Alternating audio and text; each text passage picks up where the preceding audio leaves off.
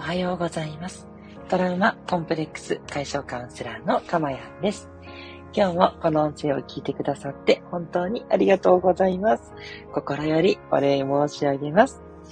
えー、この音声を収録している日時は2022年2月26日朝の7時10分台となっております。はい。ということで、えー、今日は土曜日の朝ということでね、ゆったりしてる方も多いと思います。どうぞね、えー、気持ちのいい週末をね、過ごしていただければと思っております。えー、この放送ではですね、えこの音声を聞いている、この今の、え癒しの幸せと、それから、えこの音声を聞いていただいて、えその内容をですね、えあなたが、え知ることで、未来にもっと幸せになる。えその2つの幸せの目的で放送しております。短い時間ですので、どうぞ最後までゆっくりとお聞きください。え、さて、今日のテーマなんですけれども、今日は久しぶりの名言シリーズいきたいと思っています。え、第7弾ということでね、えー、冷静に落ち着くことが収束へ向かう一番の鍵というね、言葉をお伝えしたいと思います。えこの名言はですね、えジュリー・アンドリュースさんという、え女優さんの、え言葉ですね。アメリカの女優さんなんですけれども、えっ、と、ご存知の方はご存知だと思います。えっ、と、古くはメリー・ポピンズ、それからサウンド・オブ・ミュージックにね、ご出演されていた大女優さんということでね、その言葉をお伝えしたいと思います。ちょっとですね、短くしていて、えっと、ちゃんと言うとですね、えこのカオスな時代の真っ只中、冷静に落ち続き続けることが収束へ向かう一番の鍵になるわ、と。もう一度お伝えします。えこのカオスな時代の真っ只中、冷静に落ち続き続けることが収束へ向かう一番の鍵になるわ、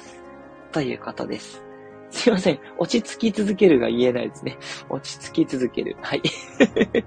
失礼いたしました。はい。ということでね、えー、素敵な言葉ですね。冷静に落ち着き続けることが収束へ向かう一番の鍵と。なるほどね。というところですね。えっと、実はこの音声を収録しているこのタイミングは、ロシアがですね、ウクライナに侵攻しているという時期でして、ね、ちょっとこれからどうなっていくのかっていうような状況です。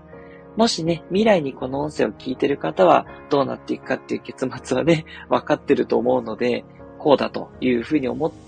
あの、聞いてると思うんですけど、今、ここにいる私たちですね、えっ、と、スタンド FM を聞いている方、そして近いね、現実でしょう、この話を聞いてる方はですね、まだどうなるかわからない不安といったところがあると思います。ね、それに加えてまだコロナもね、実は落ち着いていない時期でして、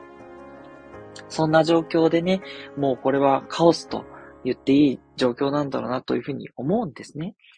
で、ただ、やはりですね、いつもお伝えしている通り、やっぱ真実というのは自分の中にあるということ。そして、その自分の中にある真実を見つめるために必要なことというのは、ぱ冷静に落ち着き続ける、このアンドリューさんのおっしゃっていることの通りだと思うんですね。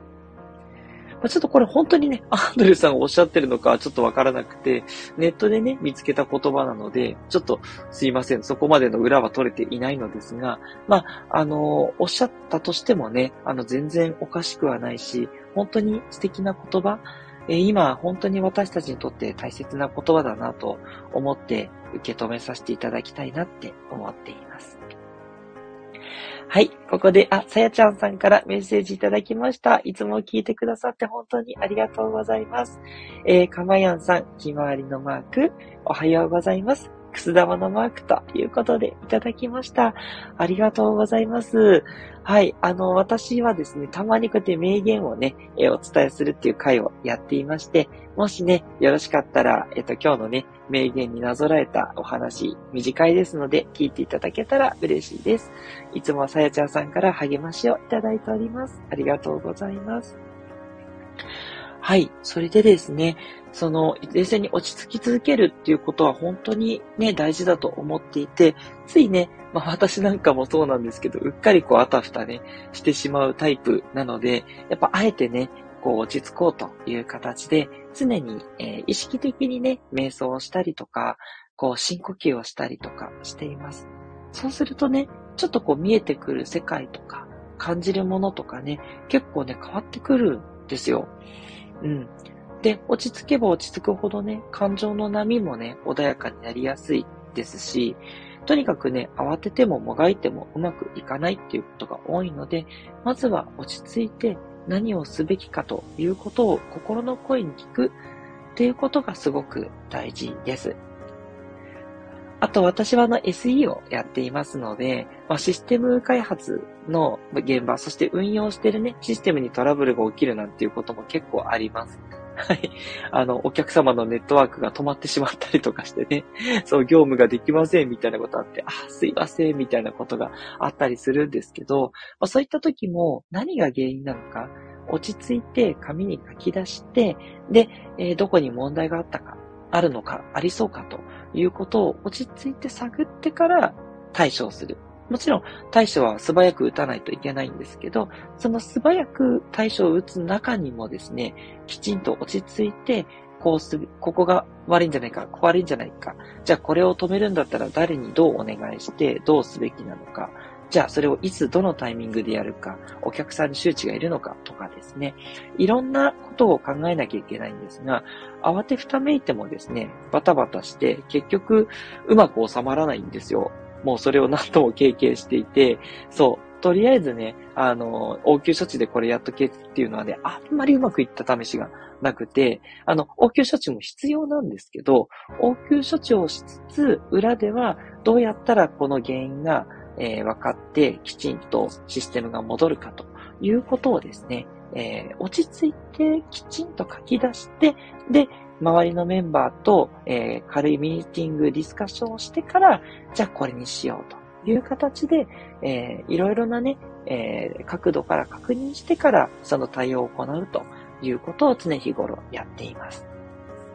はい。なのでね、もうまさにこの冷静に落ち着くことが収束へ向かう一番の鍵っていうのは、私たち SE にとっても落ち着くことですし、そしてね、えー、カウンセリングの現場はもちろん冷静に一旦ね、スーって落ち着いた気持ちで対応していく。